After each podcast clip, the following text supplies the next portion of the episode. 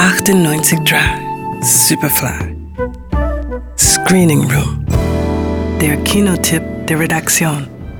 Ich weiß nicht, was die Weltraumforschung uns für Erkenntnisse bringt, aber keinesfalls wird es nur eine Forschung um der Forschung willen sein. Ich denke, es wird darum gehen, dass wir dadurch Dinge sehen, die wir vielleicht schon längst hätten sehen sollen, aber uns bisher einfach verschlossen waren. Als die zweijährige Tochter des Raumfahrers Neil Armstrong stirbt, stürzt er sich wie besessen in seine Arbeit.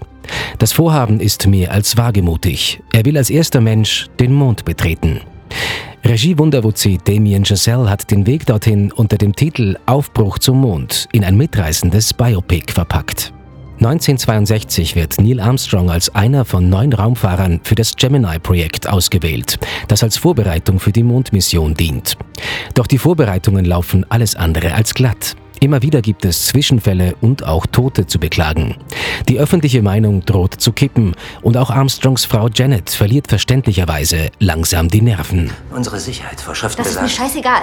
Vor meinem Haus stehen ein Dutzend Presseleute, Deke. Soll ich denen erzählen, was hier los ist? Jen, Sie müssen uns vertrauen. Wir haben alles unter Kontrolle. Gar nichts habt Da- ihr. All eure Vorschriften und Verfahren braucht ihr nur, damit es so aussieht, als hättet ihr alles unter Kontrolle. Ihr kommt mir vor wie pubertäre Jungs, die Flugzeugmodelle basteln. Ihr habt gar nichts unter Kontrolle. Aber Armstrong bleibt mit konsequenter Besessenheit auf seinem Weg. Und so wird die Apollo-Mission 1969 nicht nur ein großer Schritt für die Menschheit, sondern auch ein hart erkämpfter persönlicher Sieg für Neil Armstrong. Regisseur Damien Chazelle gilt als Hollywoods neues Wunderkind. Bereits sein emotional sehr dichtes Debüt Whiplash brachte ihm eine Oscar-Nominierung und mit La La Land kürte er sich letztes Jahr mit 32 Jahren zum jüngsten Regie-Oscar-Gewinner aller Zeiten. Dass einer wie er kein durchschnittliches Biopic machen würde, war abzusehen.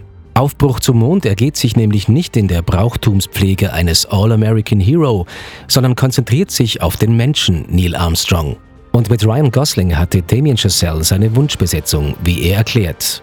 This was a man who I think was forged through failure and through loss. Armstrong war ein Mann, der durch Misserfolg und Verlust geformt wurde und nicht diese geborene Ikone, dieser All-American Hero, als der er von außen gesehen wurde. Er war ein menschliches Wesen, er war verletzlich, er machte Fehler, er hatte Schwächen. Und gleichzeitig war da etwas Besonderes an Neil, an seinem Antrieb, an seiner Vision. Etwas, das man in seinen Augen sehen konnte. Und Ryan ist ein Schauspieler, der sehr viel ohne Worte spielen kann, nur mit seinen Augen oder mit einem Blick. Und das war genau das, was ich für diese Figur gebraucht habe. Uh,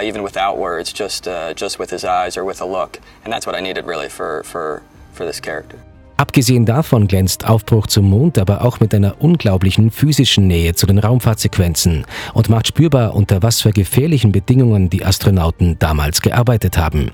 Und die Bilder aus dem Weltall sind schlicht atemberaubend. Aufbruch zum Mond. Ab jetzt im Kino. Johannes Romberg, Radio Superfly. 98 Drive, Superfly im Kino. Screening Room wurde präsentiert von Film.at